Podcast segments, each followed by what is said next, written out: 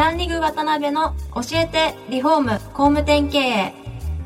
この番組はリフォーム工務店業界に特化した経営コンサルティング事業を手掛ける株式会社ランリグの代表渡辺翔一が住宅業界の経営者や幹部の方を毎回ゲストにお招きし業界の様々なことについてお聞きしていく番組です。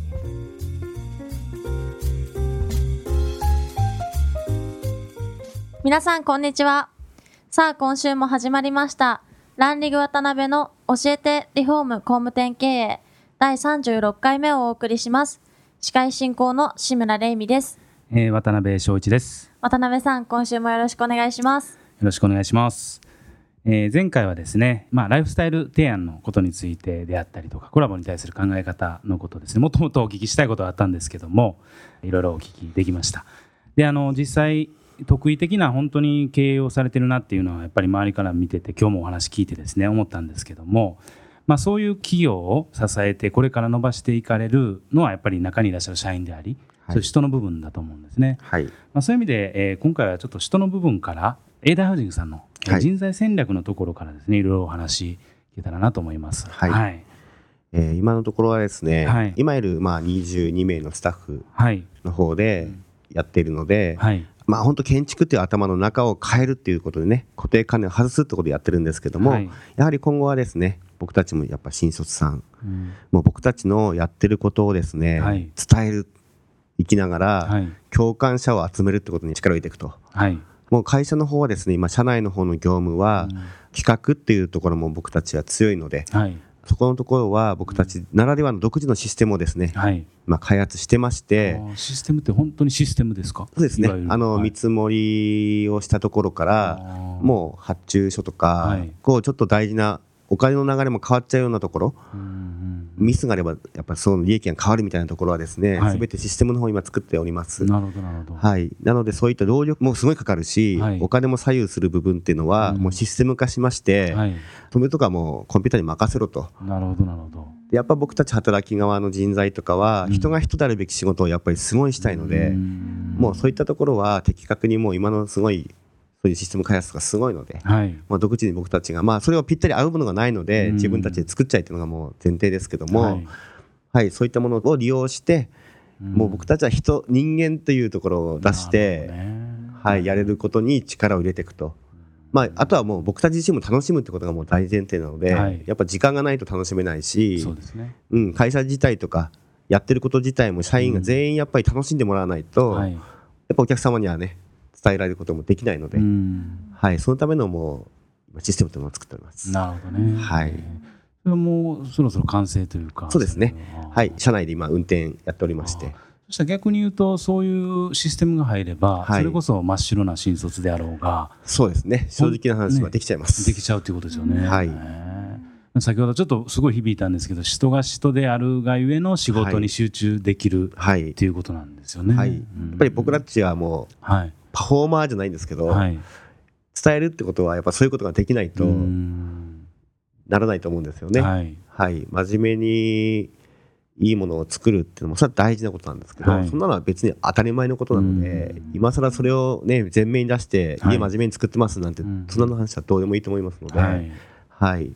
やっぱもうサービスだサービス一つから始まってはい。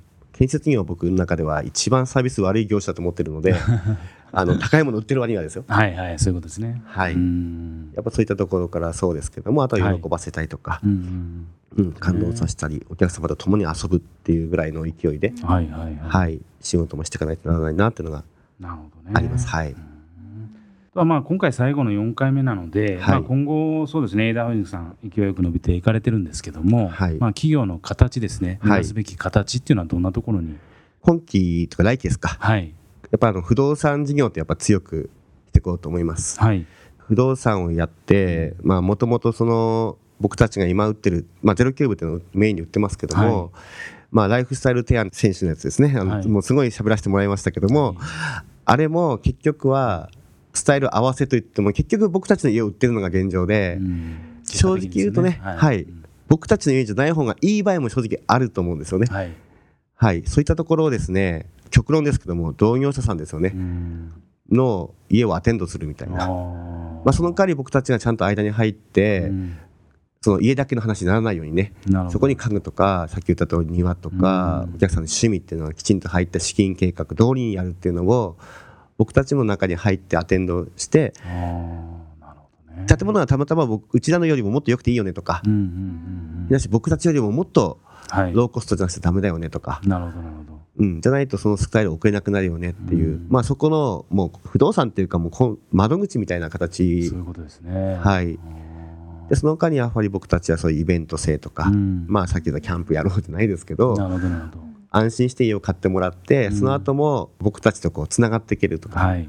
うん。まあ僕たちから家を買うことによってなんか人生楽しくなったわってやっぱ言われたいのがはい。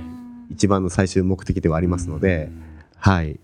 なんかあれですよねそのまあ立ち位置的には本当コンシェルジュ的なところであったりとかはい。言い方に言えばコンサル B2C 向けのねそうですね。コンサルみたいな立場に上がっていかれるっていうことですよねは。だからよくスノーピークさんともこう話すと言うんですけど、はい。もう B2B よりはもう B with C ではいはい。もう共に B with C ですね。はい。はい。行きましょうと、うんうん。その極論の次がですね、はい。同業者さんまあなんて言われるか分かんないですけども、はい。もう B with B with C でうん。もうみんなでこうお客様のためにできることをしようのができたら一番いいなと思ってますね。ど。なるほどね。はい。ちょっと個人的にというかお聞きしたいのが、まあ、はい。最後にですね、やっぱり山川社長本当に楽しそうにね、はい。話してられる表情っていうのが 印象的なんですけど、はい、い個人のこう夢というかそういったものとかはあるんですか？やもう極論は、はあのーやっぱり街づくりにはなってきますよね。なるほど。はい、うん。あのーそういう楽しませるうん楽しむことができる街みたいのを作りたいっていうのがもうもう本当夢の夢かもしれないですけども分譲地とかっていうのじゃなくて、まあ、別に大きい小さいいいと思うんですけども、はい。僕たちがその一緒になって考えていくことではい。人が集まる場所ができて、まあ、そこで楽しく生活の中でできるというのがね、はい。僕たちも関われたりとかやっぱり作っていくっていうのが一番あの、はい。もう最大の夢になってきますけどもなるほどねまずはねお客様をきちんと楽しませて、はい。まあ、その次に自分たちの社員とかうん。僕たちに関わってくるもうパートナーズ職人さんたちも全てですけども、はい。がまず楽しむっていうのがまあ大前提の、うん。まず第一歩目ですけども、はい。はい、もうそれがもう僕の中ではその後にもうそういう街づくりまでできたらもううん。最高だなってやった価値ああるなっていう思います。ええはい。なるほど。うん。どうですか？今回最後の4回目ですけどはい。志村さん。一番感じたのは本当になんか楽しんで仕事をしてる人はキラキラしてるなと。すごいですね志今村さん。